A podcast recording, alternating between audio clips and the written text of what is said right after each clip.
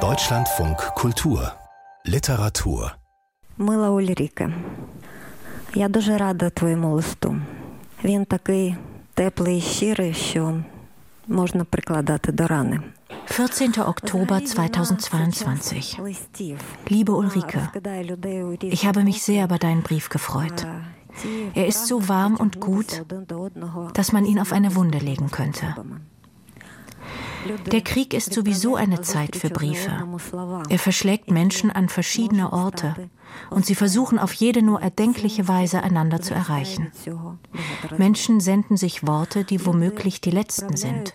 Und das macht sie so unglaublich wertvoll. Menschen senden sich wichtige Worte, oft wirken sie wie ein Zauber. Briefe wie dieser oder eine normale SMS, schriftliche oder mündliche Nachrichten, kürzere oder längere Telefonate sind, glaub mir, wie eine im richtigen Moment ausgestreckte Hand, die den anderen aus einer Depression, aus der Erstarrung reißen und einen Weg aus bleierner Verwirrung und Hilflosigkeit bahnen kann. Знаю, це неможливо уявити зараз. неможливо уявити, доки не відчуєш на собі. Просто повір. Der Krieg sei eine Zeit für Briefe, heißt es in einem Brief der ukrainischen Autorin und Aktivistin Oksana Stomina. Er entstand im Rahmen des Projekts Weiterschreiben Ukraine. Bei diesem Projekt schreiben sich drei ukrainische und drei deutsche Autorinnen seit dem letzten Jahr Briefe und E-Mails.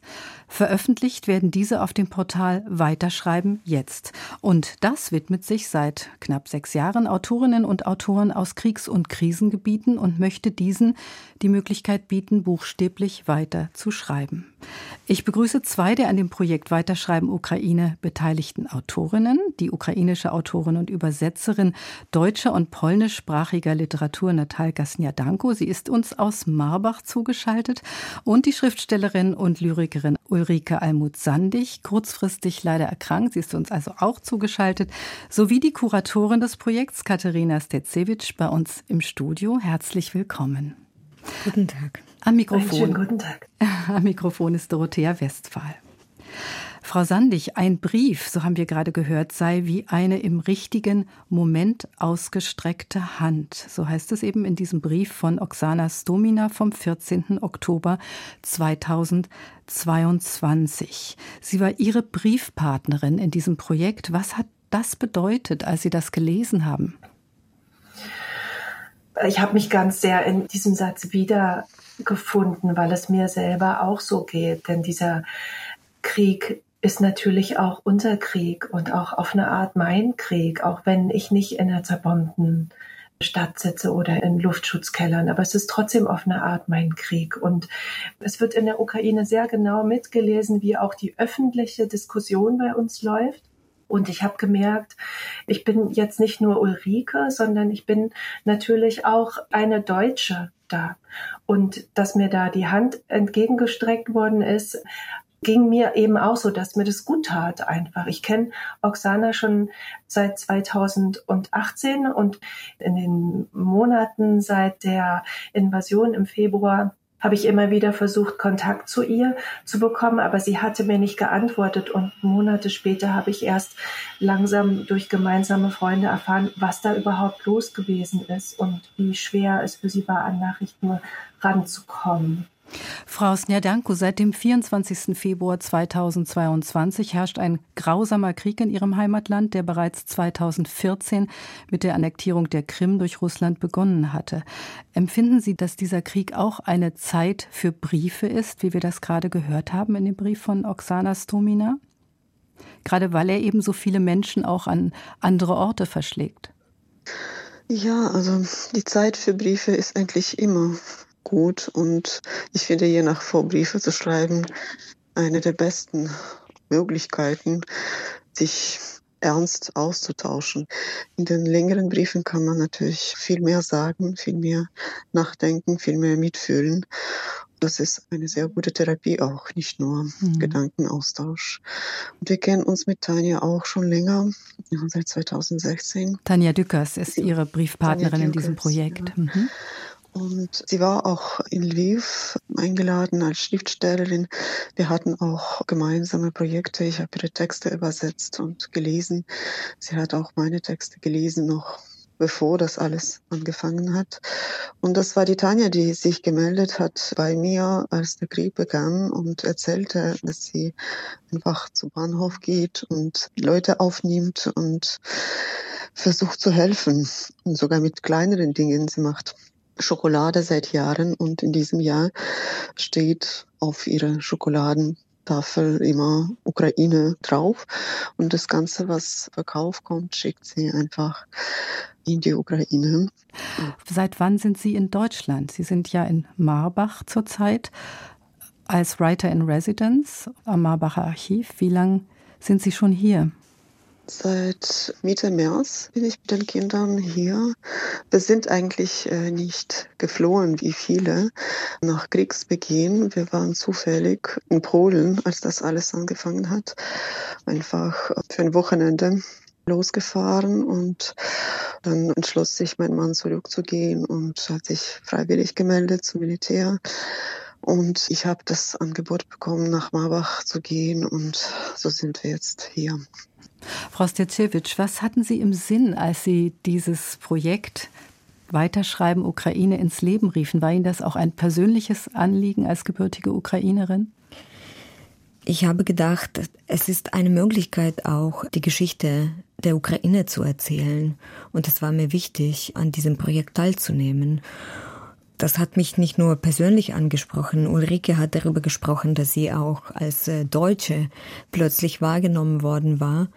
Und mir ging es ähnlich. Ich bin plötzlich hier als Ukrainerin wahrgenommen worden, obwohl ich relativ lange schon in Deutschland lebe. Also ja, mehr als mein halbes Leben. Und es war mir ein Anliegen, auch diese Seite zu zeigen, aber eher weiterzuleiten, ja, also die Plattform für die anderen zu geben, mhm. die diesen, von diesem Krieg sehr direkt betroffen sind. Auf der Website heißt es, Briefe, ich zitiere, könnten in Kriegszeiten versuchen, einen Raum des Zuhörens und der Solidarität im Exil zu stiften. Warum eignen sich dafür Briefe besonders gut? Ich glaube, das ist ein ganz guter Weg, bestimmte Gedanken zu Papier zu bringen, bestimmte Gedanken zu reflektieren, aber auch sie natürlich der Öffentlichkeit zu präsentieren. Diese Briefe sind zwar sozusagen Dialoge, die sind dialogisch aufgebaut, dieser Briefwechsel, aber dennoch ist er nicht privat. Mhm. Wir nehmen alle daran teil, wir lesen und wir können uns auch eigene Räume erschließen und eigene Gedanken machen durch das Erlebte, durch die Erfahrungen dieser Frauen, aber auch durch bestimmte Impulse, die diesen Briefen innewohnen. Mhm. Frau Santig und Frau Snjadanko, das ist ja eigentlich ein altmodisches Genre. Was hat Sie beide daran gereizt, mitzumachen bei diesem Projekt? Frau Snjadanko, Sie haben ja schon gesagt, Briefe eignen sich eigentlich immer. Und trotzdem, eigentlich ist es ein Medium, wie gesagt, das ja ein bisschen aus der Zeit gekommen ist. Genauso wie die Schriftstellerei. Die Bücher sind auch altmodisch, sagen meine Kinder. Das passt zueinander. Papier, Worte, noch ein Füllfeder muss man haben. Also einfach alles das wirklich auf den Punkt zu bringen und ganz altmodisch zu sein und auf diese Weise Widerstand zu leisten, diesem Zeit, die ja nur einfach das Rennen überlässt. Also du kannst eigentlich nichts mehr tun, nur rennen hinterher und Nachrichten im Eiltempo schlucken, ohne irgendwie zu verstehen, was da steht. Nur ganz schnell, ganz schnell und dann weiter, weiter. Das ist eben das, was nicht altmodisch ist und dagegen versuche ich mich natürlich zu wehren. Frau Sandig, sehen Sie das auch so als eine Art des Widerstands, diese Briefe, die Sie da gegenseitig sich schreiben?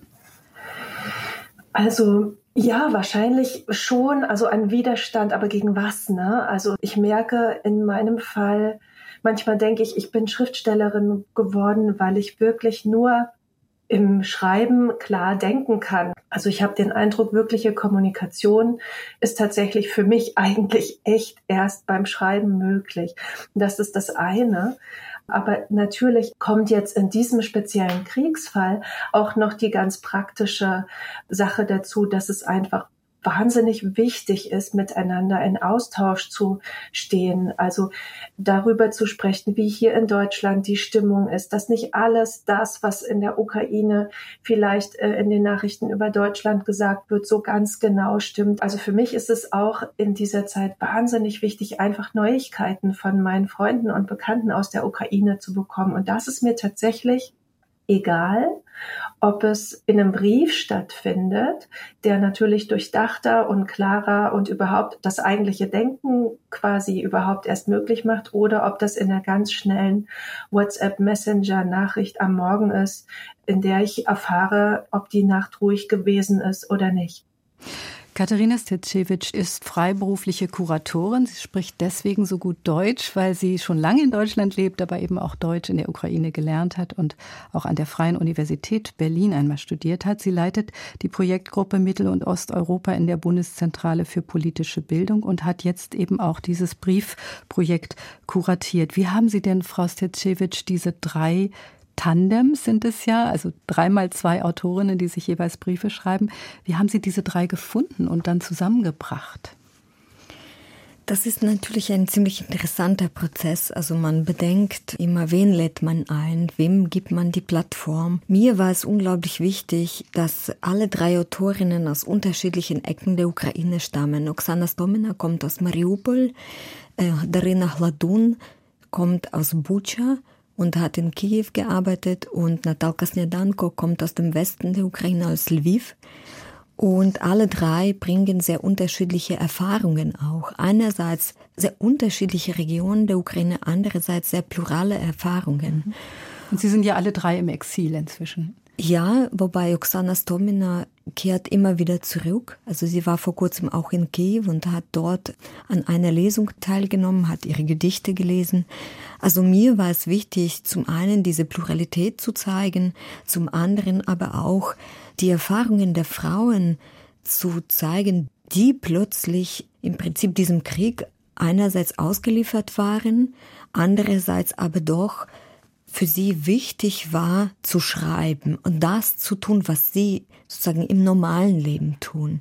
Und vielleicht noch zur Funktion dieser Briefe. Mir ist es aufgefallen, dass viele ausgetauscht haben, natürlich über das Leben, über Schicksalerfahrungen, Fluchterfahrungen, aber auch Oksana Stomina reflektiert zum Beispiel wie auch Darina Haladun, die Erfahrung der Okkupation und der Flucht unmittelbar direkt aus dem Kern des Krieges, aus den Waffenhandlungen. Und das ist auch, diese Briefe legen eine Zeugenschaft ab. Mhm. Das ist das, was Literatur in der Ukraine auch jetzt macht. Wir sind alle Zeugen dieses Krieges geworden und die Literatur vielleicht, Oksana Stomina sagt, das schnellste Mittel. Die Lyrik ist das schnellste Mittel, sowas zu machen, genauso wie Briefe. Briefe sind ja auch eine Form von ja. Literatur. Frau Snjadjankus spricht so gut Deutsch, weil sie eine Zeit lang in Freiburg studiert hat.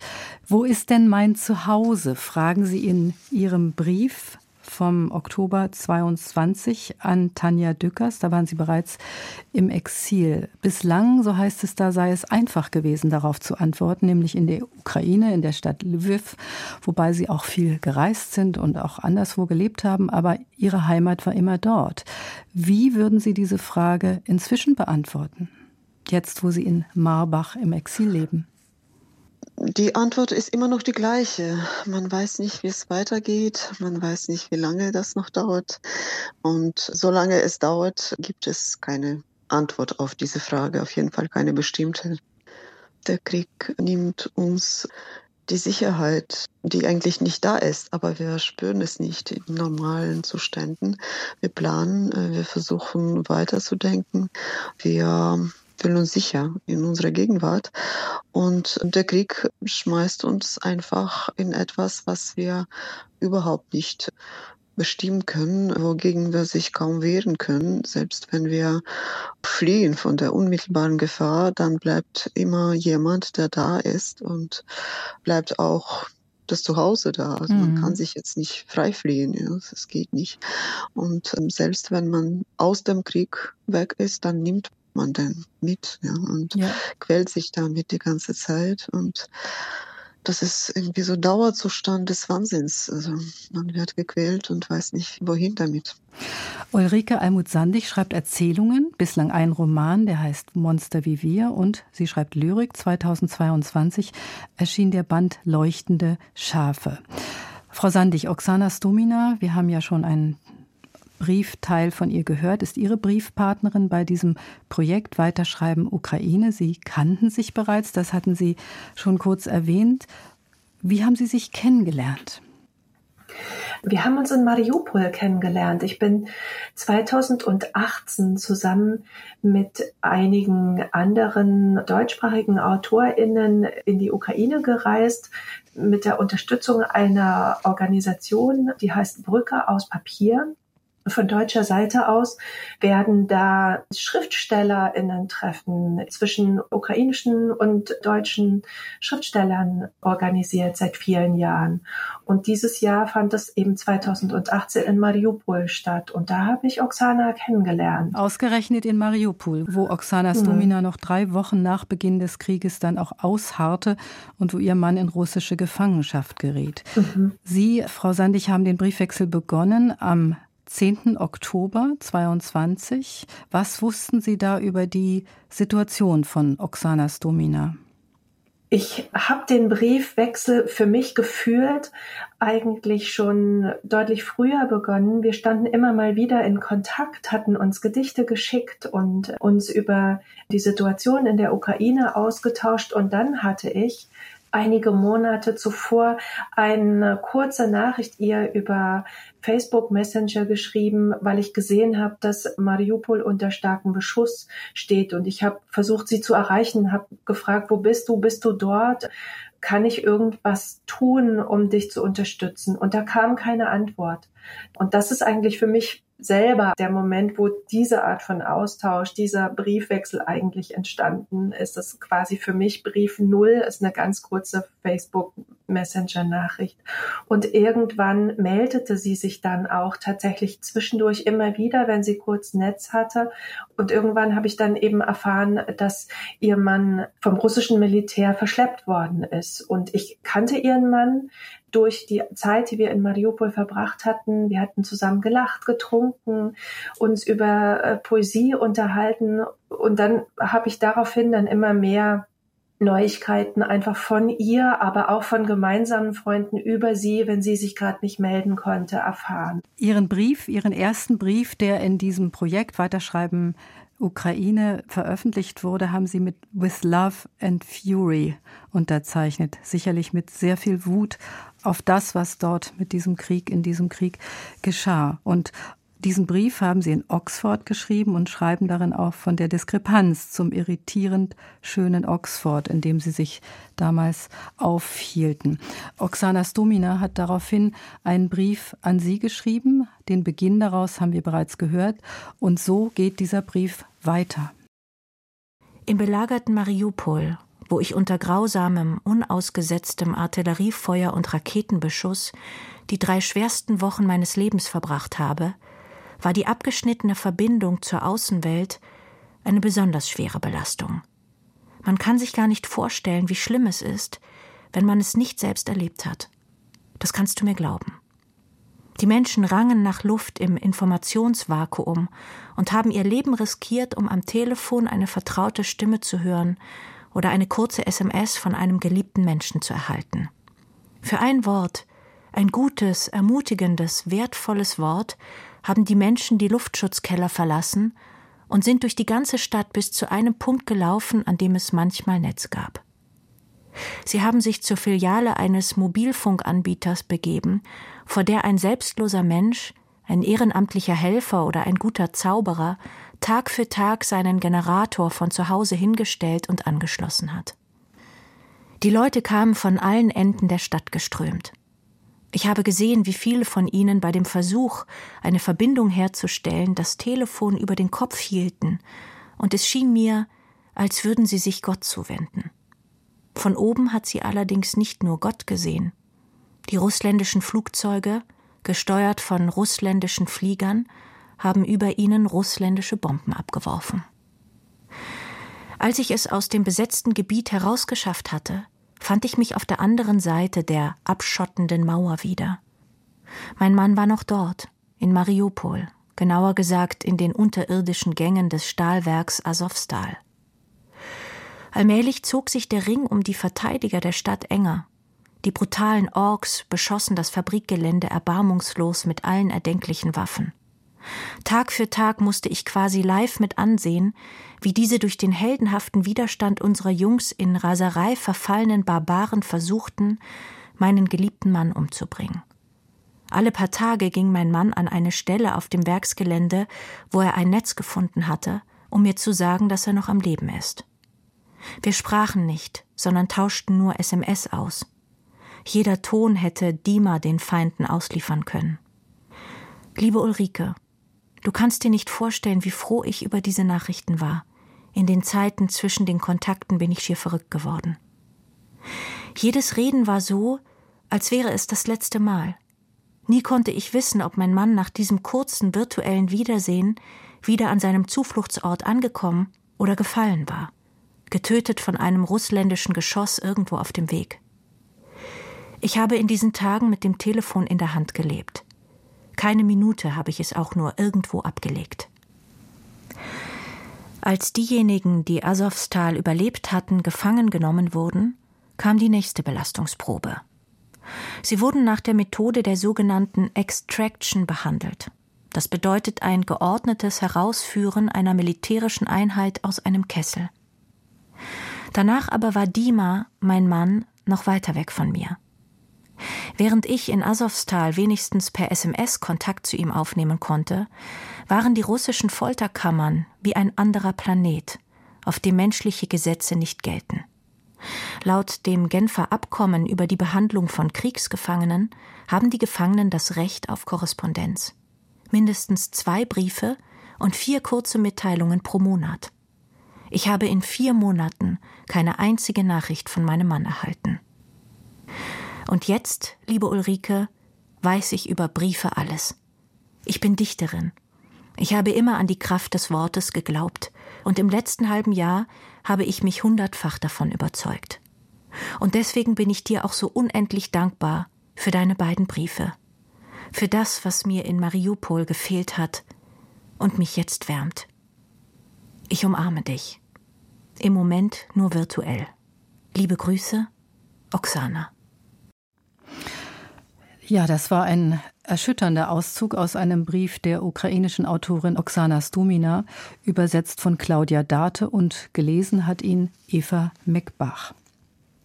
Frau Sandig, Ihre Briefpartnerin Oksana Stumina war 2022 noch bis zum 16. März in Mariupol. Ehrenamtlich hat sie dort in einem Hilfszentrum gearbeitet und derzeit arbeitet sie an einem Buch über die Ereignisse während der Belagerung.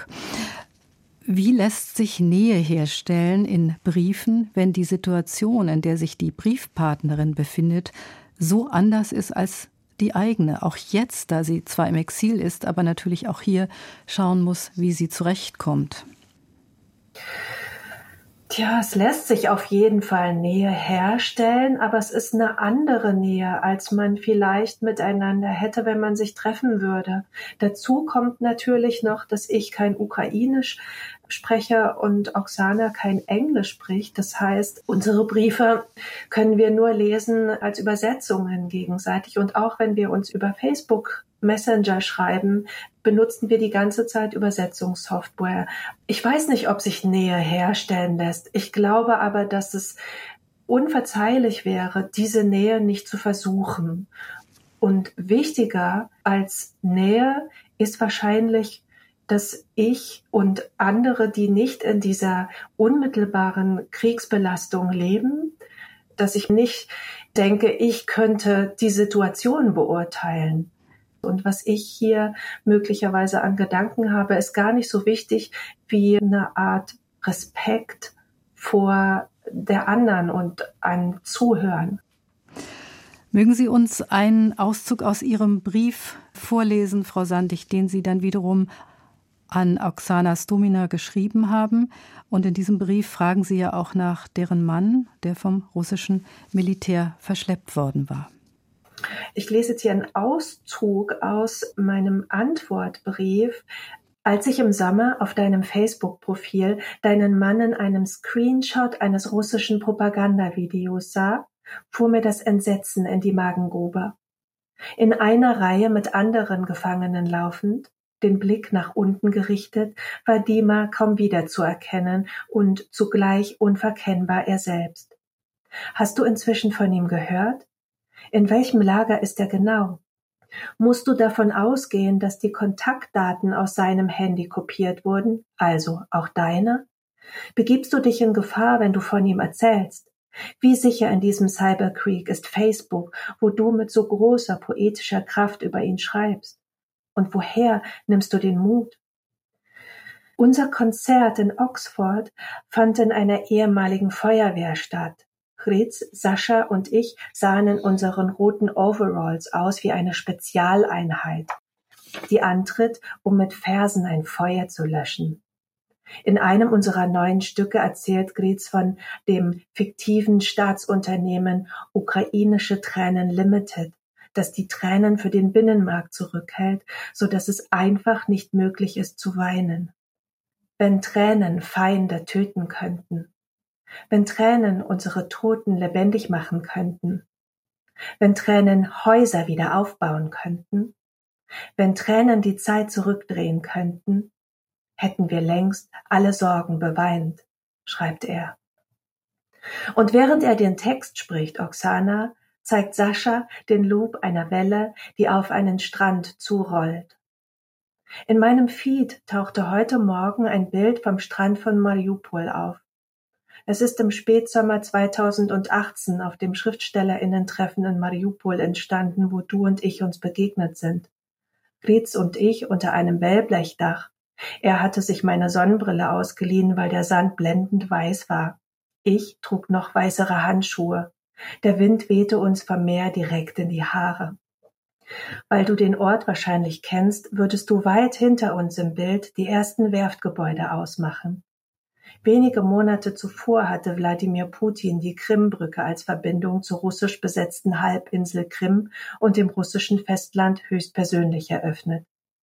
Spätestens da war Mariupol fast vollständig vom Seeverkehr der Schwarzmeerregion abgeschnitten, aber das könntest du viel besser erzählen als ich. Schließ deine Augen, Oksana. Siehst du die grauen Hafenkräne am diesigen Horizont? das Flirren des Graphitstaubs der Stahlwerke in der Luft? Siehst du den Strand, die älteren Damen auf ihren Spaziergängen, ihre flatternden Bademäntel im Wind? Die prustenden Kindern beim Toben in den Wellen, die Arbeiter im Feierabend rauchend und in Gespräche vertieft, den Blick an den Horizont geheftet? Nichts ist mehr, wie es war. Viele, denen wir damals bei unseren Spaziergängen am Strand, durch die Stadt und auch auf den Lesungen begegneten, sind seither geflohen oder leben vielleicht nicht mehr. Aber der Strand, der muss doch noch da sein, oder, Oksana? Irgendwann werden wieder Kinder da toben. Und die Alten sitzen nebeneinander auf Frotteehandtüchern, die nackten Füße im warmen Sand und erinnern sich gegenseitig daran, wie es ihnen gelungen ist, ihre Stadt nach der großen Katastrophe wieder aufzubauen. Ein europäisches Seebad, noch schöner als zuvor. Ulrike Almuth-Sandig ist die Briefpartnerin von Oksana Stomina. Was, Frau Sandig, hat Sie dazu bewogen, ihr in Ihrem Brief vom unzerstörten Mariupol zu erzählen? Eine Erinnerung, die wir teilen, selbst viele ukrainische AutorInnen waren nie in Mariupol und wir sind von Menschen vor Ort und vor allem auch eben von Oksana durch die Straßen geführt worden. Und sie hat uns Dinge gezeigt, die für uns alle neu waren. Und das ist was, was wir miteinander teilen. Und dieses Teilen miteinander und auch dieses Teilen einer Hoffnung, selbst dann, wenn diese Hoffnung im Moment nicht spürbar ist, aber irgendwann wird sie vielleicht spürbar. Das ist natürlich ein hilfloser Versuch, was zu geben in einem Moment, in dem dem anderen alles genommen worden ist, aber es wäre dumm, es nicht zu versuchen. Katharina Stecewicz, als Kuratorin dieses Projekts, ist Hoffnung so etwas, was sich durch diese Briefe wie ein roter Faden zieht? Ich glaube, Ukrainerinnen und Ukrainer können sich nicht erlauben, nicht zu hoffen.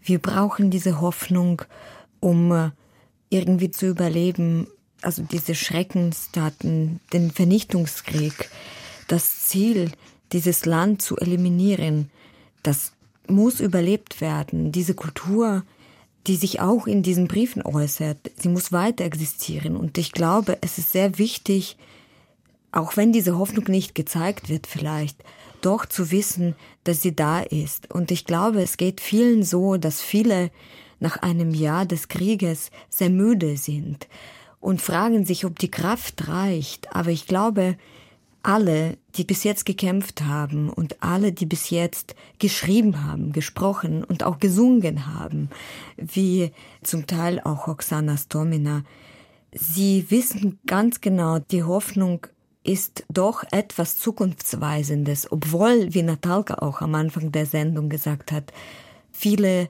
oder alle nichts mehr planen. Weiterschreiben heißt das Projekt, an dem auch Natalka Snjadanko beteiligt ist.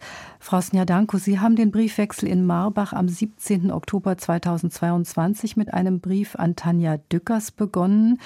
Sie kannten sich vorher bereits, hatten Sie vorhin schon erzählt. Und Sie schreiben in diesem Brief unter anderem, ein Thema ist, dass wir eigentlich wenig in Deutschland über die Ukraine wussten. Also das ist wirklich ein wichtiger Aspekt in Ihrem Briefwechsel. Wie ist das für Sie? Denn Tanja Dückers fragt Sie in Ihrem Brief an Sie wiederum, wie kommen Sie damit zurecht, dass man hier in Deutschland bislang so wenig wusste über die Ukraine? Frau Stezewitsch hat dazu ja auch schon einiges vorhin gesagt. Äh, ja, das ist einfach die Tatsache, ist keine Neuigkeit eigentlich, weil ich bin nicht zum ersten Mal in Deutschland und im Vergleich zum Beispiel zu der Zeit, als ich hier studiert hatte, weiß man eigentlich inzwischen wesentlich mehr über die Ukraine.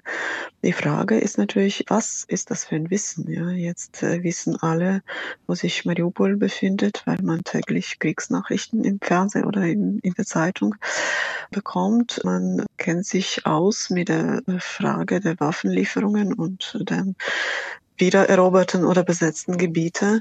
Aber was mich besonders beunruhigt, ist, dass wir weiterhin noch viel zu wenig Wissen übereinander haben. Das bedeutet auch, dass man in der Ukraine auch nicht genug über Deutschland, vor allem über die zeitgenössische deutsche Kultur oder Literatur weiß.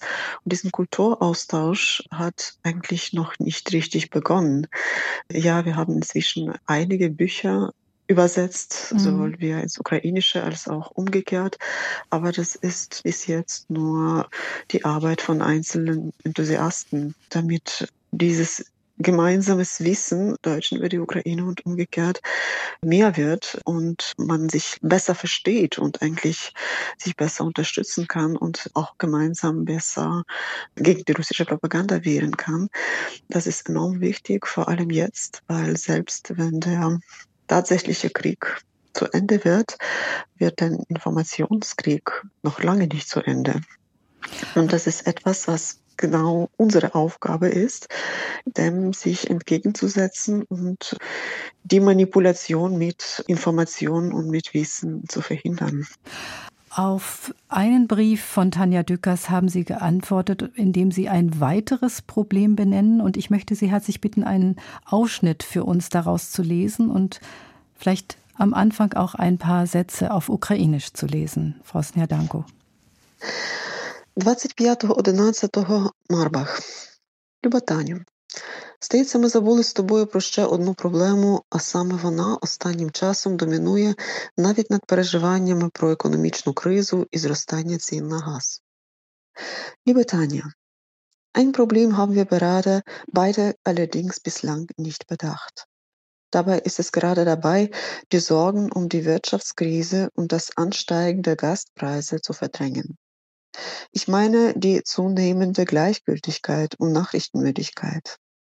In meinem Umfeld höre ich immer öfter von Leuten, dass sie die Nachrichten, insbesondere aus der Ukraine, nicht mehr sehen können. Die unausgesetzten Bilder von Zerstörung und Mord schockieren nicht mehr. Die Leute werden ihrer überdrüssig. Das ist durchaus normal. Die Menschen wollen am liebsten alles vergessen, was da irgendwo bei Donetsk vor sich geht, wollen nichts hören, nichts wissen, nichts sehen. Sich einfach nur dafür interessieren, ob es heute geschneit hat und allmählich den nächsten Urlaub planen. Ich kann Ihnen das nicht mal verdenken. Ich würde ja selbst gerne nichts lieber tun, als all das vergessen, morgen früh aufwachen und sehen, dass alles nur ein böser Traum war dass ich in Marbach bin, weil ich ein Stipendium habe, dass ich mir Archivmaterialien anschaue und einen Blog darüber schreibe, wie ich im Nachlass von Paul Zellern, der hier in Marbach liegt, Lyrikbände von Emma Andiewska gefunden habe, die sie für Zellern signiert hat. Ich schreibe den Blog und hoffe, dass es außer mir noch andere Menschen berührt, wenn sie erfahren, dass Andijewska und Celan sich 1968 getroffen haben, dass jemand dafür Interesse hat und dass ich keine Gewissensbisse haben muss, wenn ich mich mit solchen Dingen befasse und darüber schreibe, während andernorts Kinder sterben und alte Menschen in der Kälte erfrieren. Wenn wir nämlich über solche Fragen nicht nachdenken und nicht darüber schreiben, wie wollen wir dann die Lücken im Wissen über die Ukraine schließen, von denen wir beide gesprochen haben? Du hast mich gefragt, ob ich die deutschen Nachrichten satt habe. Nein, überhaupt nicht. Im Gegenteil, sie geben mir Stoff zum Nachdenken und liefern Ideen, wie man Argumente anders formulieren und die eigenen Leser und Zuhörer dazu bringen könnte, sich nicht länger von der Propaganda berieseln zu lassen, sondern mit einer kritischen Haltung Informationen zu recherchieren. Der Informationskrieg ist ein Teil des realen Krieges. Der eine Teil lässt sich ohne den anderen nicht gewinnen. Deswegen darf man jetzt gerade nicht die Hände in den Schoß legen und sich den Nachrichten der Hoffnungslosigkeit, dem Winter, der Depression und der fehlenden Vitaminen ergeben. Ich glaube an die Kraft einzelner Menschen.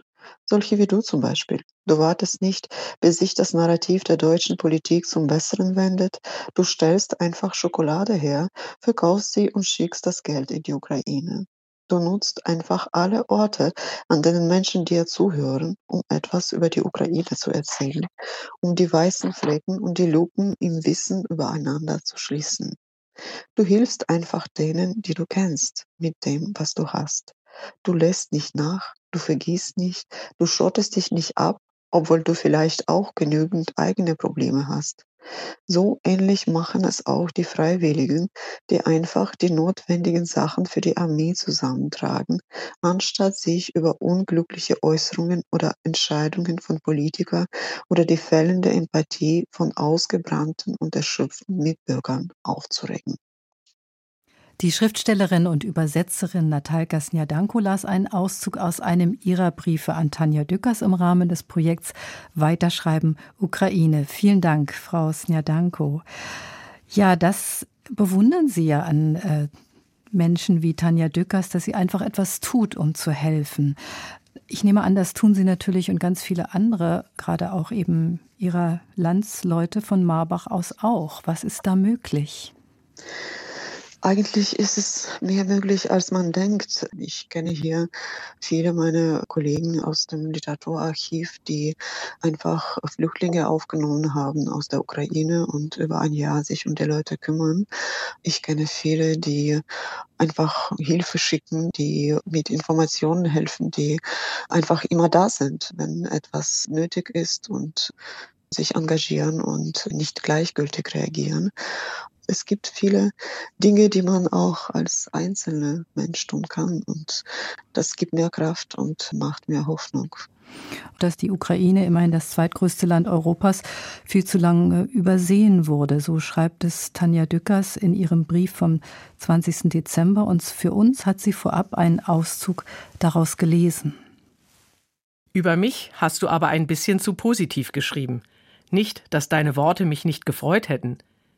Die Anklage, die ich gegen Deutschland richte, als ein Land, in dem man zu wenig über die Ukraine wusste und zu lange dem imperialen großrussischen Narrativ von den untergeordneten Bruderstaaten und Kulturen geglaubt hat, richte ich auch gegen mich selbst.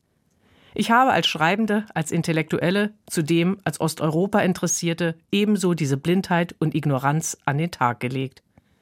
Zwei Reisen in die Ukraine führten bei mir zu einem gewissen Augenöffnen, was die Eigenständigkeit der ukrainischen Geschichte, Kultur und Sprache angeht.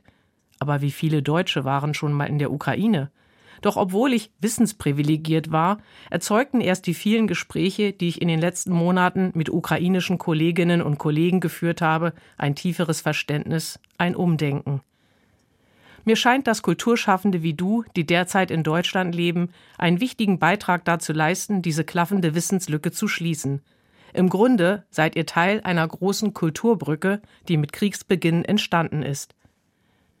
Diese Brücke hat zwei Richtungen. Sie führt auch zurück in die Ukraine. Ich war beeindruckt davon, was mir die Kiewer Theaterautorin Anastasia Kosudir bei einer Veranstaltung im Literaturhaus Berlin neulich erzählte nämlich dass viele Mitschnitte von Lesungen, Konzerten, Vernissagen von ukrainischen Kulturschaffenden hier in Deutschland in die entsprechenden ukrainischen Szenen zu Hause gelangen und dort den Menschen Mut machen. Denn viele Kultureinrichtungen in der Ukraine sind ja zerstört, viele Künstlerinnen im Krieg oder auf der Flucht. Die Schriftstellerin Tanja Dückers las einen Auszug aus ihrem Brief an Natalka Snjadanko. Da spricht sie von einer Kulturbrücke, die mit diesem Kriegsbeginn entstanden sei. Frau Snjadanko, was wissen Sie über diese Mitschnitte? Das habe ich auch mitbekommen. Ich war auch bei dieser Lesung und da habe ich auch mir gedacht, dass Theater eigentlich eine ganz andere Perspektive bietet, um Menschen in diese Situation zu helfen, als Literatur. Und das bezeugt auch diesen Phänomen, dass in der Ukraine gerade jetzt enorm viele Kulturevents stattfinden. Viele Lesungen auch in den Gebieten, die sehr nah an der Front sind. Viele Ausstellungen, Theater, Aufführungen. Die Menschen gehen einfach sehr zahlreich hin, trotz die Gefahr, trotz allem, weil das ist tatsächlich diese Möglichkeit bietet, einfach für eine Zeit lang abzuschalten und in eine andere Welt zu sein. Frau Stetziewicz, ist dieser Briefwechsel, sehen Sie den auch so als Teil dieser Kulturbrücke, von der die Rede war? Ja, natürlich sind diese Briefe ein Teil der Kulturbrücke, der Kommunikation, des Dialogs. Dieser Kulturdialog ist nicht nur die Frage des Wissens und des Austausches. Aus meiner Sicht ist es auch die Frage der Haltung. Wie geht man heran an die fremde oder andere Kultur? Geht man mit einer Haltung der Überheblichkeit, der Besserwisserei, der moralischen Deutungshoheit oder öffnet man sich, wie Tanja Dukas das beschreibt. Mhm. Und das ist für mich vielleicht die Quintessenz auch oder eine der Quintessenzen dieses Briefwechsels, dass alle Autorinnen und Autoren und im Fall von Asal Sadan und Darin Ahladun ist es so, dass sie sich nicht kannten, ja. Aber alle öffnen sich und alle sind bereit, ihre Erfahrungen, die natürlich kulturbedingt sind, auch auszutauschen, anzuerkennen und zu respektieren. Diese große Offenheit, hat sie die erstaunt, die in den Briefen zum Ausdruck kommt? Ja, mich hat vor allem die Offenheit in Bezug auf das Politische erstaunt, wie selbstkritisch Tanja Dükers die Situation in Deutschland reflektiert und wie auch Ulrike Almutsandig sich einfühlt, auch nicht nur in die persönlichen Tragödien, ja, von Oksana Stomina, die Bombardements überlebt hat, die ihren Mann seit Monaten nicht mehr sehen kann, die auch ihre Heimat verloren hat und auch die Stadt. Die Erinnerungen sind das Einzige, was der geblieben ist, weil die Stadt Mariupol einfach fast komplett vernichtet worden ist. Sie haben das dritte Tandem schon erwähnt, die ukrainische Dichterin und Übersetzerin aus dem belarussischen Darina Gladun und die iranisch-deutsche Schriftstellerin Asal Dardan. In einem Brief schreibt Darina Gladun davon, dass es immerhin doch die Möglichkeit auch gäbe und was Anlass auch zur Hoffnung gäbe, einige der in diesem Krieg ausgelöschten Lebensgeschichten in Worte fassen zu können, wie die zum Beispiel eines Mädchens, das am 31. Dezember 2022 durch Granatenbeschuss starb. Frau Snjadanko, ist das auch eine Motivation für Ihr Schreiben, zum Beispiel solche Schicksale festzuhalten? Ich denke mir oft, es fällt mir viel leichter, über politische Dimensionen zu sprechen, über philosophische Dimensionen zu sprechen, über alles Mögliche, nur nicht über das Persönliche, weil da kann man einfach nicht mehr ruhig bleiben, da kann man nicht mehr analysieren oder festhalten. Man kann eigentlich die eigentliche Funktion des Schreibens distanziert zu beobachten nicht mehr erfüllen, weil mhm. das ist einfach zu nah, zu persönlich und zu schmerzhaft. Nichtsdestotrotz muss man das tun und ich bewundere meine Kollegen, die so weit gehen, dass sie einfach äh, hinfahren in die wieder befreite Gebiete und nach den Menschen suchen. Neulich wurden zum Beispiel die Tagebücher eines ermordeten von Russen Fanclub-Mitglieders, eines Schriftstellers, gefunden, kurz vor dem, als er festgenommen wurde hat er die einfach im Hof seines Hauses in die Erde reingegraben und eine Kollegin von uns, Victoria Amelina, ist einfach extra hingefahren und hat das gefunden. Und solche Geschichten sind natürlich von einer Seite sehr wichtig, um die festzuhalten und später als Kriegsverbrecher zu dokumentieren.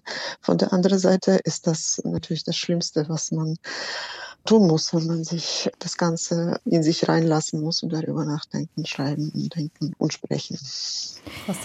Ja, Natalka Snedanko hat äh, eine sehr wichtige Geschichte erzählt, die vielleicht äh, symbolisch auch für ganz viele Schicksale in der Ukraine, individuelle Schicksale stehen kann.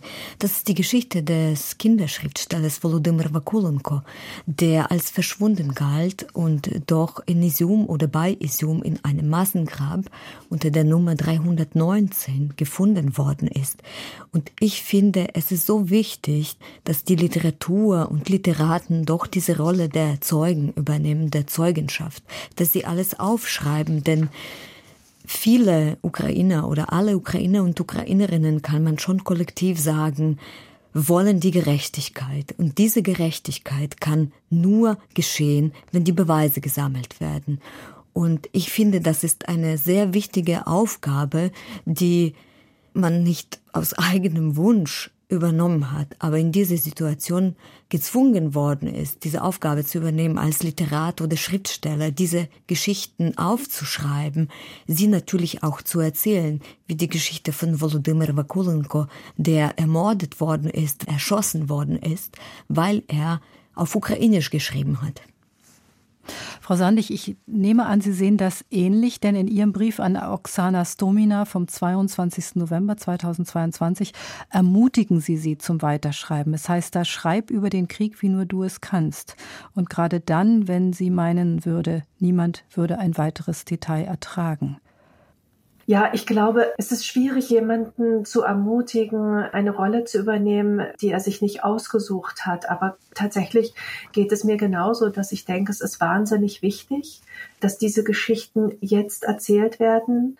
Perspektive ist plötzlich eine der wichtigsten Sachen geworden. Wer erzählt es? Und diese Frage der Zeugenschaft, eine Zeugenschaft jetzt zu haben, ist eines der wenigen Mittel, die wir zur Verfügung haben in diesem Informationskrieg, der, wie Natalka Stiadanko ja schon gesagt hat, noch viele Jahre auch nach Kriegsende weiter andauern wird. Also die Frage, wie später in den Geschichtsbüchern über diesen grausamen Krieg geschrieben wird, hängt auch davon ab, was genau wir jetzt erzählen, welche Namen wir nicht verschweigen, welche Veröffentlichungsmöglichkeiten wir eben auch ukrainischen KollegInnen bieten. Und das hat dann manchmal ganz praktische Auswirkungen. Ich habe beispielsweise gemerkt, was soll ich in diesem Jahr groß eigene Sachen schreiben? Wie so viele andere meiner Kollegen habe ich das einfach zurückgestellt und habe stattdessen mich damit beschäftigt, Gedichte aus dem Ukrainischen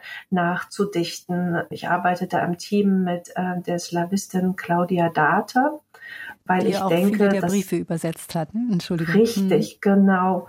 Und weil ich den Eindruck habe, die Gedichte, die gelesen werden sollten, sind im Moment definitiv nicht meine, sondern die meiner ukrainischen Kolleginnen. Da möchte ich gleich noch mal drauf kommen. Frau Sandig, ich möchte nur Frau Snjadanko Sie noch fragen zu dem Aspekt, den Frau Sandig eben geäußert hat, dass sie im Moment meint, sie könne gar keine Lyrik schreiben oder was sei das im Moment relevant.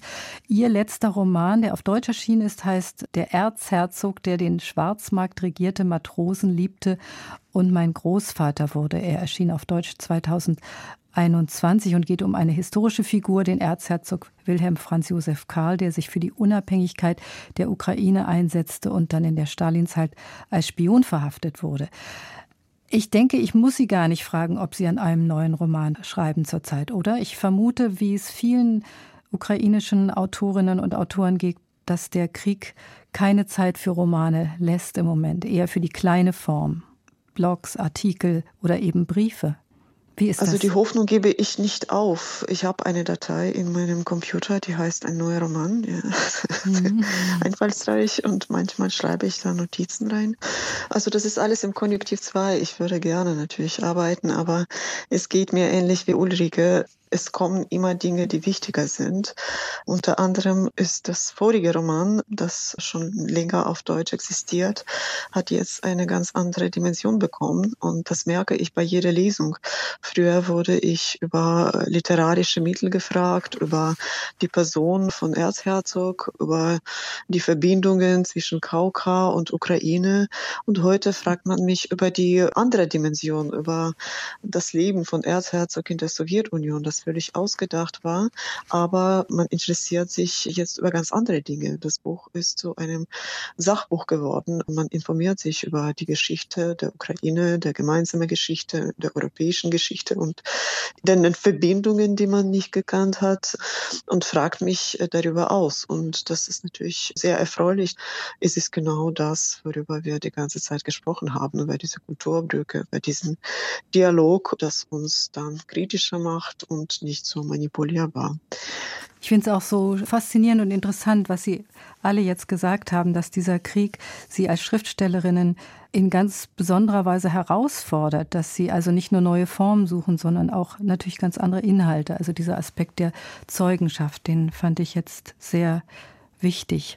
Frau Sandig, Sie sind ja nicht nur Lyrikerin und Schriftstellerin, sondern auch Musikerin oder arbeiten mit verschiedenen Musikern zusammen. Für Ihre musikalischen Alben, Hörspiele und Sprechkonzerte haben Sie mit verschiedenen Komponisten und Musikern zusammengearbeitet, unter anderem mit dem ukrainischen Dichter und Musiker Gregory Semenschuk, den Sie in Kiew kennengelernt haben. Und Sie haben Oksana Strumina auch ein Gedicht in einem Brief mitgeschickt, das Sie vertont haben. Und es gibt inzwischen einen weiteren ukrainisch-deutschen Poetry Song, Bavovna. Was hat es damit auf sich? Ja, Bavovna ist tatsächlich ein Remix eines Albums eines ukrainischen Kollegen, der auch hier in Berlin lebt. Der heißt Yuri Gurji und das Album heißt in Anlehnung an Leonard Cohen Ukrainian Songs of Love and Hate. Und darauf hat Yuri Gurji ukrainische Kollegen und Kolleginnen versammelt mit Gedichten zum Krieg, die alle gemeinsam miteinander vertont haben. Und dieser Song Bavovna, was auf Deutsch so viel bedeutet wie Baumwolle, basiert auf zwei Texten. Der eine Text ist von Liuba Jakimczuk und der andere von Irena Karpa. Ich habe diese Texte ins Deutsche nachgedichtet, wieder mit der Hilfe von Claudia Data. Also Sie sehen schon, wir arbeiten alle Ein auch Netzwerk. zusammen in diesen Zeiten des mhm. Krieges, weil man auch merkt, nichts ist im Moment so doof wie nichts zu machen.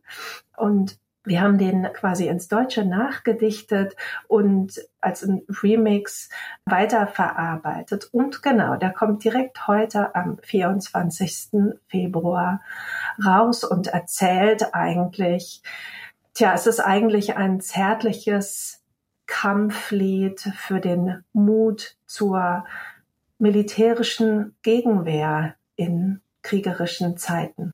Bevor wir diesen Song gleich hören werden, Frau Stezewitsch, noch eine Frage zu diesem Projekt. Wie, geht es weiter? Wird es weitere Tandems geben? Das weiß ich noch nicht. Ich hoffe schon. Also da muss man natürlich die Initiatorin des Projektes fragen. Ich denke aber, dass äh, dieses Schreiben sehr wichtig ist. Und ich hoffe, dass weitere Autorinnen zu Wort kommen und ihre Gedanken, Erfahrungen zu Papier bringen können in Form solche Briefe, weil ich denke, dass diese ukrainischen Dichterinnen und Schriftstellerinnen Natalka Snedanko Darina Hladun und Oksana Stomina gezeigt haben, dass Schreiben bedeutet Leben.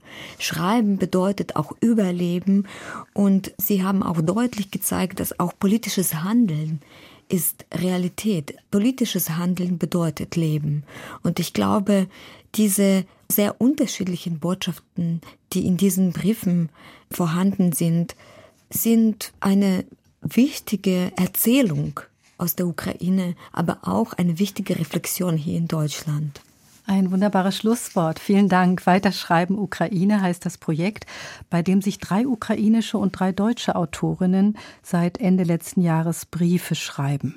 Veröffentlicht werden diese auf dem Literaturportal Weiterschreiben jetzt. Und zu Gast waren die ukrainische Autorin und Übersetzerin Natalka Snjadanko, die Schriftstellerin und Lyrikerin Ulrike Almut-Sandig sowie die Kuratorin des Projekts Katharina Stetsevich. Am Mikrofon war Dorothea Westphal. Und wir hören jetzt noch den Poetry Song Bavovna, der am 24. Februar 2023 zum Jahrestag der russischen Invasion der Ukraine herausgekommen ist. Diese Tage sind wolkig, aber gegenwärtig sehe ich mächtige Drohnen ins Licht aufsteigen. Friedlich über Baumkronen leben wir auch nicht, wenn Russland in die Ukraine einbricht.